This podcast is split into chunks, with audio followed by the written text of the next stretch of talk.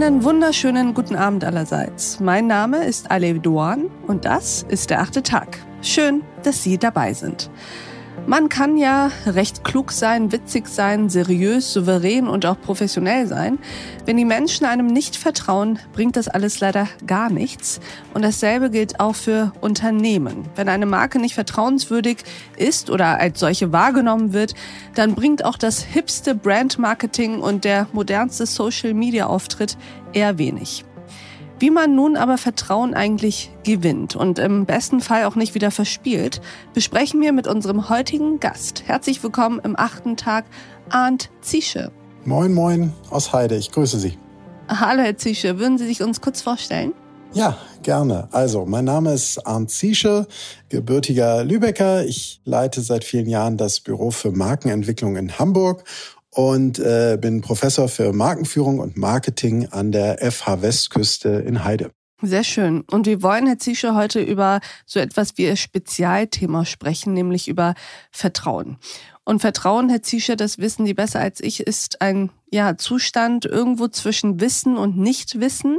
Also jemand, der alle relevanten Umstände kennt, der braucht schon mal gar nicht zu vertrauen, weil er weiß ja. Und jemand, der gar nichts weiß, der kann auch gar nicht erst vertrauen. Also es impliziert so ein gewisses Risiko, wenn man von Vertrauen spricht.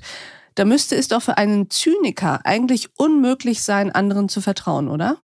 Deswegen hat der Zyniker auch so wenig Spaß im Leben, weil in dem Moment, wo wir aufgrund persönlicher Disposition äh, nicht in der Lage sind, anderen Dingen zu vertrauen, sind wir natürlich sehr, sehr einsam und führen kein sehr angenehmes Leben. Denn Sie haben ja eben schon ein paar Eigenschaften von Vertrauen genannt.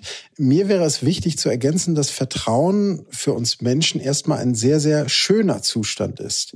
Weil in dem Moment, wo wir jemandem oder einer Sache vertrauen können, können wir in gewisser Weise loslassen.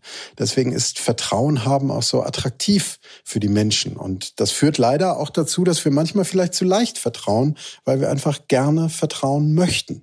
Ja, weil Vertrauen natürlich auch ein bisschen ja ein erleichtert, weil man nicht mehr alles auf den eigenen Schultern nur hat, sondern Vertrauen bildet ja so eine Art Netzwerk auch zu anderen, so eine Verbindung. Und Vertrauen ist mir auch aufgefallen, ist auch eine schon in die Zukunft gerichtete Haltung eigentlich. Also man vertraut ja auf etwas, dass etwas in Zukunft passiert oder eben nicht passiert. Genau, also im Idealverhältnis hat sich mein Vertrauen, also im Idealtypus hat sich mein Vertrauen aufgebaut, weil es etwas gab, beispielsweise ein Produkt von einem Unternehmen, dem ich immer schon vertrauen konnte und das Vertrauen selbst ist dann eine Investition in die Zukunft. Wenn ich also zum zehnten Mal etwas von diesem Unternehmen kaufe, weil alle meine vorhergehenden Erfahrungen positiv waren, es hat sich Vertrauen bei mir aufgebaut und jetzt gehe ich davon aus, dass wenn ich dieses Hemd kaufe, dann wird es auch wieder so lange halten, wie die positiven Erfahrungen mit den anderen Hemden waren.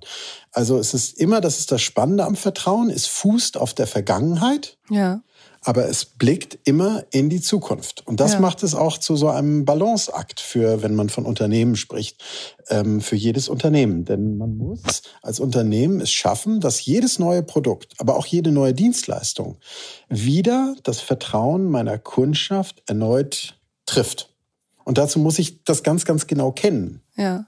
Ja, das haben Sie gerade sehr schön gesagt. Man braucht auf der einen Seite ein Fundament, gegenseitiger Erfahrung sozusagen, ob es jetzt im zwischenmenschlichen Bereich ist oder im Konsumbereich oder im gesellschaftlichen Bereich. Und von dem Fundament aus kann man sozusagen ja fast schon so etwas wie ein Versprechen für die Zukunft ableiten.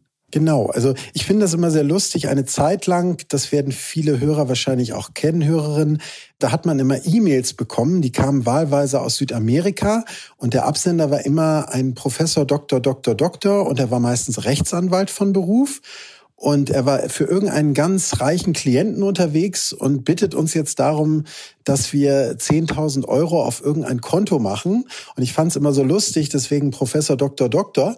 Äh, es wurden in diesen Briefen, die natürlich jedem normalen Menschen alle Warnsignale, um Gottes Willen, da will eine mir unbekannte Person, dass ich 10.000 Euro auf ein mir unbekanntes Konto transferiere, was ja schon ziemlich absurd ist, aber dann wurde immer versucht, durch die Kanzlei, durch die Titel, durch was auch immer, also auf, auf einem Shortcut, auf einer Abkürzung ein riesiger Vertrauensaufbau stattzufinden. Ja. Und wenn man in das normale Leben schaut, wenn ich Sie jetzt fragen würde, wer ist Ihre beste Freundin, wer ist Ihr bester Freund, dann wird es ja normalerweise eben keine Person sein, die ich gestern erst kennengelernt habe. Gestern am Bahnhof, ja. da habe ich den Franz kennengelernt. Das ist mein bester Freund. Das funktioniert eben so nicht. Mhm.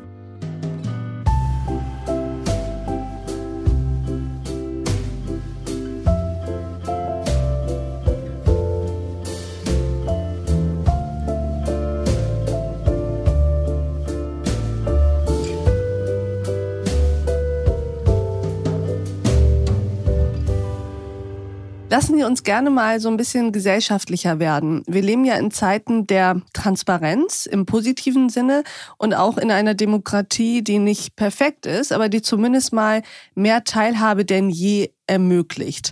Ich habe mich gefragt, ob es in solchen man könnte sagen, aufgeklärten Zeiten fast unmöglich geworden ist zu vertrauen, wenn wir ja gleichzeitig so schnell und so oft ständig mit Skandalen und Vertrauensbrüchen, die zur Tagesordnung gehören, ja, konfrontiert sind. Tolle Frage. Die richtige Antwort lautet aus meiner Sicht ja und nein. Also auf der einen Seite, so habe ich sie verstanden, ist der Mensch natürlich in unserer sehr, sehr aufgeklärt, Richtig. manchmal auch sehr, sehr gebildet und er durchschaut natürlich, wenn jemand, eine Firma oder irgendjemand ihm Quatschkram erzählt. Nein, weil es muss ja die Aufgabe sein für jede Unternehmung, genau dieses Vertrauen immer wieder zu bestätigen. Und die Tatsache, dass wir von Wirecard bis Diesel und so weiter immer wieder merken, da sind Unternehmen, da sind böse Konzerne, die unser Vertrauen erschüttern. Das führt mit Sicherheit dazu. Also wenn Sie Umfragen auf der Straße machen oder auch wenn Sie große Umfragen sehen, werden Sie sehen, dass das Vertrauen in Konzerne über die letzten 20, 30 Jahre insgesamt betrachtet mit Ausnahmen abgenommen hat. Ja. Und die Leute sagen auch immer, ja, das ist doch nur wieder Konzerngewäsch und so weiter. Den vertraue ich nicht. Das ist traurig und das ist sicherlich eine Folge dessen, was Sie gesagt haben. Aber das zeigt und das macht mich auch, das motiviert mich auch jeden Tag wieder, diese Vertrauens als Ergebnis, Vertrauen als ein Ergebnis einer Vorleistung nach vorne zu setzen. Nur weil es so viele nicht machen, wird es dadurch nicht weniger aktuell und es wird auch nicht weniger eine Herausforderung. Das ist das, was mich an dem Thema so aufregt. Wir alle, wenn ich einen Vortrag halte und über Vertrauen spreche, alle nicken, alle sagen, ja, Vertrauen ist wichtig. Und dann gehe ich raus und ich sehe in der nächsten Zeitung, an der nächsten Plakatwand, wo wieder irgendein, pardon, Humbug, Neudeutsch Bullshit gemacht wird und wo wir alle sofort wissen, ja, dieses Unternehmen will uns jetzt irgendwas verkaufen, aber das hat überhaupt kein Vertrauen dafür aufgebaut. Und das ist das, was mich an diesem Thema so festhält, aber auch immer wieder so aufs Neue aufregt. Wir alle wissen an sich, wie gerne wir vertrauen. Das wissen wir als einzelne Menschen. Das wissen wir in Bezug, wenn wir in einer Firma arbeiten, dass es uns darum geht, dass wir Vertrauen herstellen sollen zu unserer Kundschaft. Aber in der Realität wird das Vertrauen immer wieder mit Füßen getreten, was dann dazu führt, dass der aufgeklärte Mensch häufig schon von vornherein sagt, ach, das ist doch jetzt wieder nur ein Scherz, das stimmt doch gar nicht. Und dieses Gespräch geht natürlich noch weiter. Ich glaube, dass zum Thema Vertrauen ist ganz, ganz wichtig, dass die Politik auch den Menschen mehr zutraut. Ja. Wenn ich sage an dieser Stelle, weiß ich es nicht, dann gibt es die wenigsten Leute, die dafür verprügelt worden sind. Das lernen ja inzwischen auch die CEOs von Konzernen so ein bisschen. Natürlich müssen die für ihre Aktionäre und so weiter nicht als unsichere Menschen auftreten. Aber gerade wenn ich Vertrauen schaffen will, kann es manchmal sehr, sehr richtig sein, an irgendeiner Stelle zu sein. Passen Sie auf, ich bin Experte für den und den und den Bereich. Aber entschuldigen Sie, diese Frage kann ich Ihnen jetzt nicht valide beantworten. Das kann manchmal viel, viel stärker sein. Das ist wie der Verkäufer, der Ihnen sagt, also ich weiß, Sie kaufen seit Jahren Ihre Jeans bei mir, aber diese Jeans steht Ihnen jetzt, wenn ich das sagen darf, wirklich nicht. Ja. Das kann manchmal viel mehr und viel langfristiges Vertrauen bedeuten, als immer perfekt aufzutreten. Diese Folge in voller Länge finden Sie auf thepioneer.de oder in unserer Pioneer App. Bis dahin, auf sehr, sehr bald. Ihre Alef Doan.